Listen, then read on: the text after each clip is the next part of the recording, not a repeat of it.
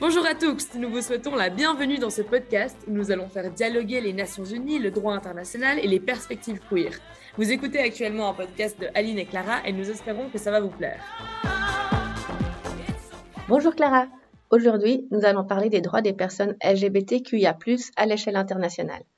C'est un sujet complexe et pour nous aider à l'éclaircir, nous avons avec nous Niels Kapferer. Niels est membre de l'Institut suisse d'études juridiques féministes et gender law et poursuit un doctorat en droit et sociologie à l'Université de Genève. Bonjour et bienvenue Niels. Salut à vous tous. Hello Niels.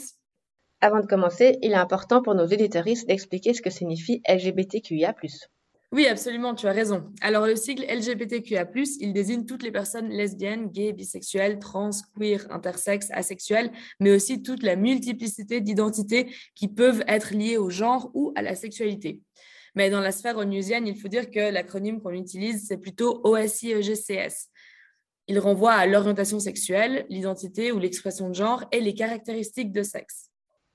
Dans la Déclaration universelle des droits de l'homme, on peut lire que tous les êtres humains naissent libres et égaux en dignité et en droit. Du coup, pourquoi faut-il parler spécifiquement des droits des personnes LGBTQIA bah, en fait, ces identités et réalités, elles supposent de nombreuses discriminations en ce qui concerne le rapport à la vie en société. Par exemple, ça peut être des discriminations liées à l'accès à l'emploi ou à la santé ou au logement. Et dans certains pays, la violation des droits des personnes LGBTQIA+, ça peut aller jusqu'à la disparition forcée, la détention arbitraire, torture, mauvais traitement et dans les cas les plus extrêmes, même la peine de mort. Oui, et il faut aussi souligner que les personnes trans et intersexes sont particulièrement susceptibles d'être marginalisées et d'être la cible de violences. Exact. Mais du coup, on pourrait penser que c'est la raison pour laquelle il existe des conventions spécifiques pour protéger les droits OSIE-GCS à l'échelle internationale, non? Alors euh, non, pas tout à fait. En réalité, il n'existe aujourd'hui pas de convention internationale qui protège spécifiquement les personnes LGBTQIA. Il existe des éléments dans le droit international, mais ils sont disséminés dans les pactes internationaux ou les conventions spécifiques, comme par exemple la CEDEF, qui est la Convention internationale sur l'élimination de toutes les formes de discrimination à l'égard des femmes. Ça peut être utile, mais en l'occurrence, c'est insuffisant.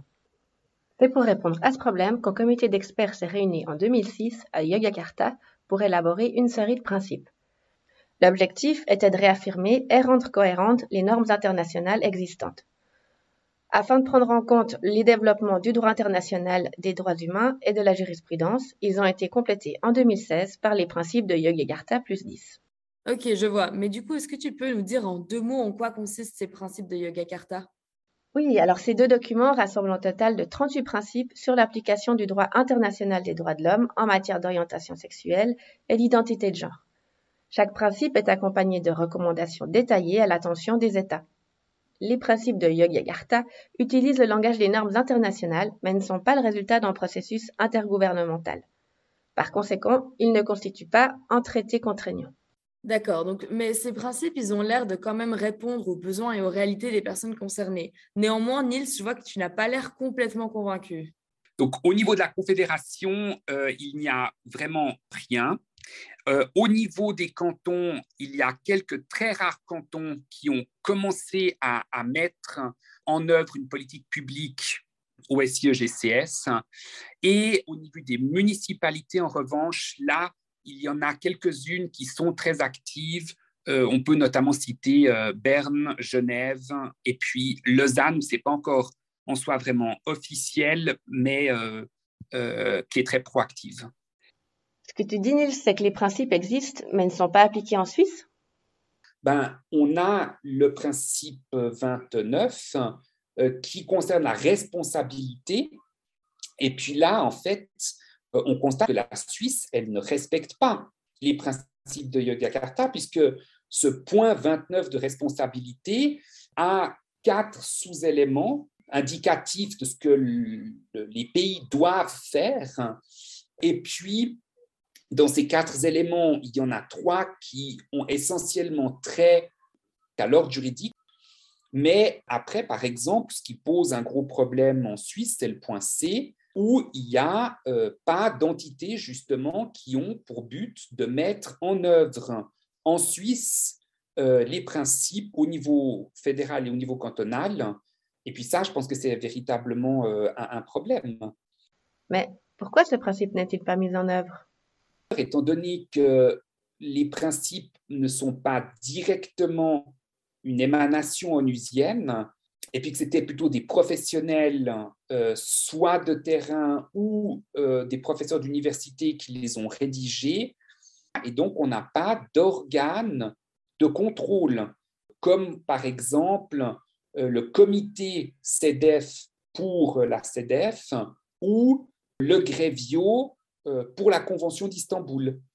Donc, finalement, au, niveau national, de, nouveau, pour employer ce mot, euh, d'implémentation dans les pays, ben, il n'y a pas grand-chose. Et donc, euh, notamment, euh, en Suisse, c'est compliqué de considérer que les principes de Yogyakarta soient vraiment suivis et appliqués. Donc, en fait, ce que tu dis, c'est qu'il y a un réel problème dans l'utilisation de ces principes et le fait qu'ils ne soient pas contraignants, c'est ça? Oui, c'est-à-dire que, à, mon avis, actuellement, on n'a rien qui euh, force un État, quel qu'il soit, à mettre en œuvre euh, les principes de Yakarta. D'autre part, ce qui fait que je doute sérieusement, c'est que même des mécanismes comme la CEDEF, qui là clairement a euh, une reconnaissance, hein, on la trouve dans le recueil systématique suisse, elle est très peu invoquée. C'est une grande problématique de la Commission fédérale pour les questions féminines euh, qui essaye justement de, pousser à un recours à la CEDEF, notamment auprès des avocats et avocates, en développant différents outils pour faire connaître la CEDEF. Il n'y a rien de tel pour les principes. En parlant de la CEDEF, après sa rédaction, il y a eu un commentaire qui permettait une interprétation extensive qui a été publiée. Comment expliquer qu'il n'y en ait pas eu pour les principes? Ben, on, en revient à la problématique de savoir si on peut tirer des droits pour le justiciable des principes. Et comme la réponse est non, ben, je pense que ça n'a pas de sens parce que ça n'a, ça n'a aucune importance dans une procédure judiciaire, hein, sur vraiment du, micro au niveau des personnes. Puis au niveau étatique, ben, ce n'est pas une convention, donc l'État n'est lié à rien. À partir de là, euh, les principes ne sont pas partie de l'ordre juridique suisse. Mais c'est fou, comment comprendre que ça fait 15 ans maintenant que ces principes existent et qu'on en est toujours là? Ben parce qu'on parle de transpédéguine puis que ça n'intéresse pas les États. Euh, déjà parce que, à mon avis, il y a peu euh, d'affaires euh, qui concernent des questions au SIEGCS qui sont portées au, niveau des tribunaux, et puis que les avocats et avocates ne sont souvent pas du tout formés sur ces questions d'égalité, de discrimination. C'est quelque chose qui est assez absent des cours de droit en Suisse de manière générale. Dans certaines universités, c'est un peu plus développé, mais c'est souvent à ce moment-là des cours à option. Et puis souvent, ces cours à option ne sont pas les cours qui sont pris par les personnes qui envisagent une carrière d'avocat ou d'avocate. Et puis, quand il y a des cas, euh, ben, ils sont, souvent, ils ne sont pas très formés. C'est la même chose que si vous prenez la loi sur l'égalité entre les femmes et les hommes, la LEG, euh, les avocats et avocates ne la maîtrisent pas et les présidents, présidentes de tribunaux euh, ne la maîtrisent pas non plus. Alors Nils, si tu devais résumer les problèmes que l'on rencontre avec les principes de Yogyakarta, euh, tu dirais quoi? Donc voilà, je pense qu'on a vraiment deux problèmes, un problème de méconnaissance d'une part, et d'autre part, je pense que ce ne sont pas des droits qui sont directement applicables. Ok, il y a donc du travail à faire en ce sens. Mais sur un point plus positif, est-ce que tu penses qu'il y a un potentiel transformateur dans ce texte? Une chose que je trouve intéressante avec les euh, principes de Yogarata, c'était justement dans une perspective queer, parce que c'est aussi là que moi je me positionne, c'est justement d'avoir tenté de sortir le droit international public de son binarisme euh, de sexe et de genre. Parce que finalement, quand on regarde que ce soit les textes fondamentaux comme euh, la Déclaration onusienne des droits de l'homme ou la même chose au niveau européen. On parle de, sexe, mais en fait, on parle d'hommes et de femmes.